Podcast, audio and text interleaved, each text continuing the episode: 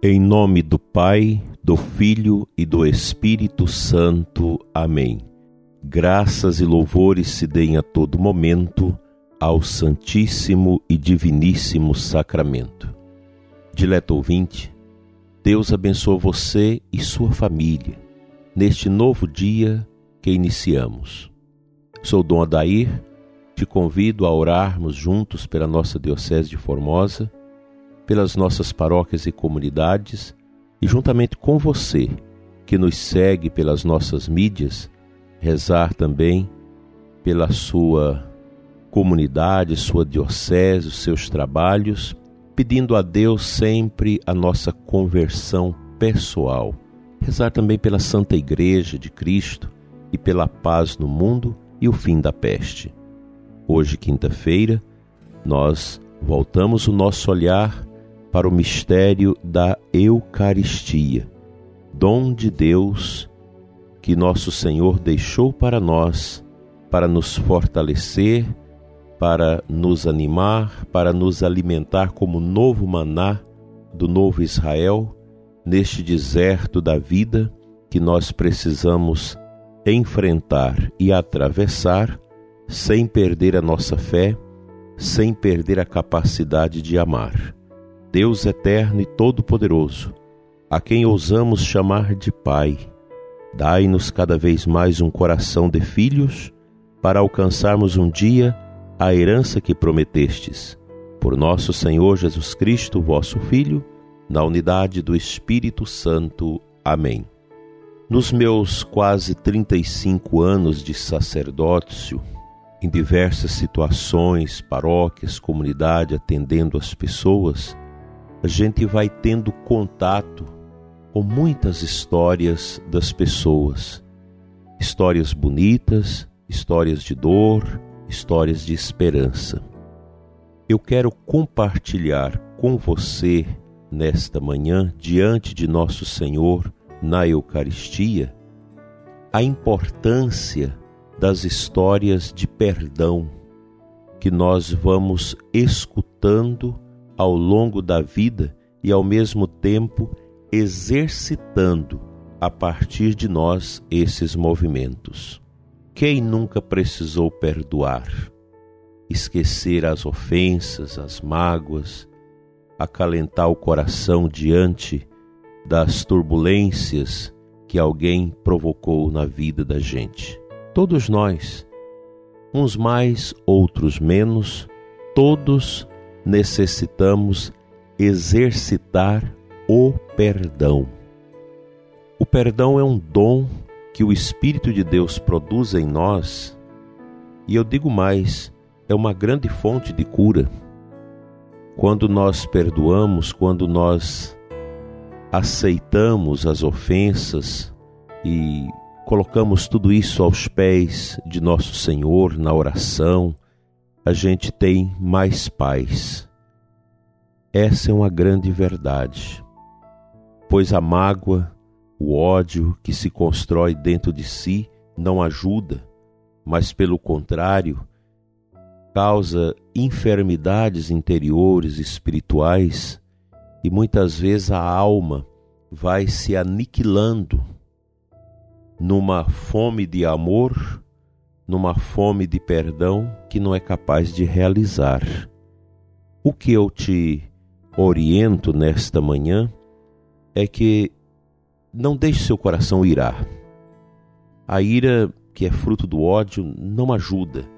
Nós precisamos sempre disponibilizar dentro de nós esta tranquilidade diante das situações dos relacionamentos com as pessoas. Isso acontece no conselho de pastoral, no conselho de administração e da paróquia, da comunidade. Nós temos que lutar sempre com essa fragilidade humana decorrente do pecado original, porque o batismo, mesmo que o batismo nos perdoou, nos limpou do pecado original, mas a mancha, a concupiscência do pecado original, ela está dentro de todo ser humano. Já a criancinha já tem dentro de si esta tendência. Daí a necessidade da vigilância. Quando Nosso Senhor fala vigiai e orai para não cairdes em tentação, isso aplica também a esta situação dos relacionamentos.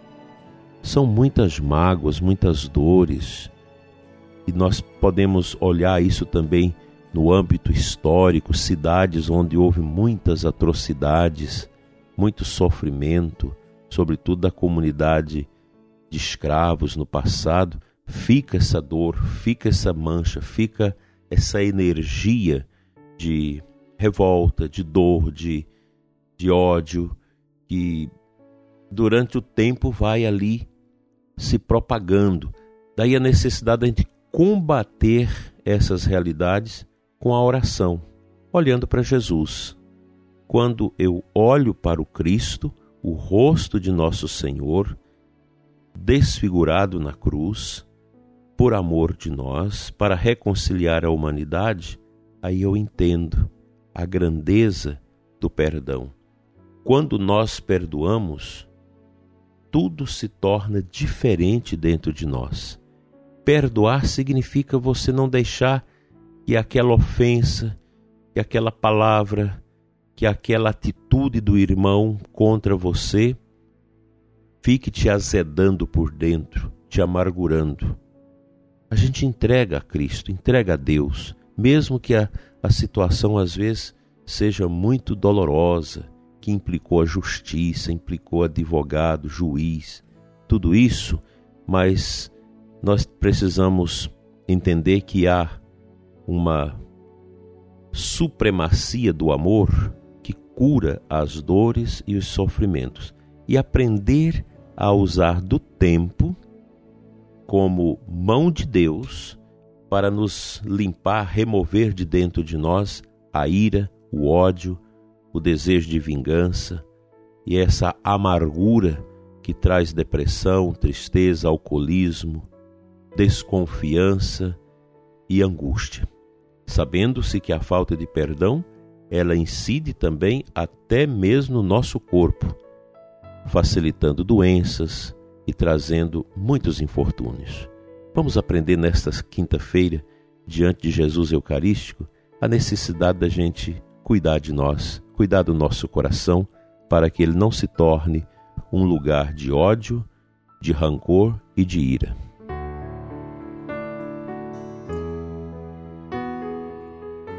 O Santo Evangelho da missa de hoje é de Mateus 18 até o versículo 21 e depois 19:1. Naquele tempo, Pedro aproximou-se de Jesus e perguntou: Senhor, quantas vezes devo perdoar se meu irmão pecar contra mim? Até sete vezes? Jesus respondeu: Não te digo até sete vezes, mas até setenta vezes sete vezes. Essa palavra de Jesus, ela nos ajuda a compreender a meditação de hoje. Quantas vezes eu devo perdoar? Sempre. O perdão é sempre. Não significa que quando você perdoa alguém que matou alguém da sua família, que fez coisas horrorosas na sua família, tem que você conviver com essa pessoa, etc. Não, o perdão é você não desejar mais o mal para essa pessoa, coloca nas mãos de Deus. É Deus que vai julgar, é Deus que vai sentenciar, não sou eu nem você. Nós não podemos criar esta essa expectativa na nossa vida de fazer a, o revanche daquilo que a gente sofre. É melhor entregar nas mãos de Deus. Quem matou vai pagar por isso, já aqui na terra. Quem fez o mal ao outro, quem defraudou o outro, já tem também aqui nesse mundo, por graça de Deus, a oportunidade de começar a pagar por essas dificuldades. Muitos pagam nos momentos derradeiros da vida, em grande sofrimento. Não há sofrimento maior do que aquele de uma alma doente que, na hora da morte, começa a ver o filme da sua vida o filme da desobediência, o filme da infidelidade, o filme da maldade, dos desejos torpes, de tudo que você fez para destruir o seu irmão. Quem ofende deve ter a humildade de Deus de ir até a pessoa, fazer as pazes, reconciliar, pedir perdão. Isso não é feio. Pelo contrário, isso edifica a alma. Humanamente falando, o perdão é algo terrível, mas do ponto de vista espiritual, ele é profundamente libertador, porque ele está em conexão, o ato de perdoar, com a atitude quenótica de Jesus, que sendo Deus veio até nós para assumir o nosso lugar. Gente, pensemos em Jesus que assume o lugar dos animais que eram sacrificados no templo, nos altares, para o perdão dos pecados do povo. Cristo se torna o cordeiro, como diz São João Batista. Ele se torna a vítima. É o sumo e eterno sacerdote, Deus conosco, que assume essa dor por ser a vítima expiatória de todos os nossos pecados, nos reconciliando com o Pai, para que todos nós pudéssemos reconciliar com o outro. Eu sei que talvez você que me ouve neste momento tem muitas dores. Eu te digo o seguinte: não precisa você sair hoje para fazer as pazes, para perdoar aquela pessoa. Faça um processo de oração. Aí eu vou orar, esse tempo agora, o tempo do advento, no Natal, eu quero que o meu coração esteja livre para que eu possa ofertar um perdão verdadeiro, não da boca para fora, mas aquela realidade bonita que vem de dentro. Que Deus te ajude a perdoar sempre e a receber também o perdão com humildade.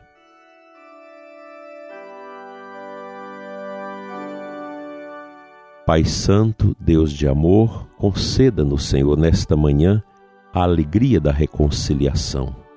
Dai-nos a graça de perdoar as ofensas que recebemos. Dai-nos, Senhor, a humildade de irmos ao encontro de quem nós ofendemos e pedir perdão de todo o coração, reparando os nossos males. Dai-nos, Senhor, essa dinâmica do teu Filho Jesus, que na cruz perdoou a humanidade, a mim e a todos. Dai-nos, Senhor, esta graça de perdoar e fazer uma santa e abençoada confissão, tirando todo o peso, ó Pai, de dor, de rancor, de ira que está dentro de nós. Fica conosco, Senhor, e nos ajude com a sua misericórdia eterna a sermos misericordiosos.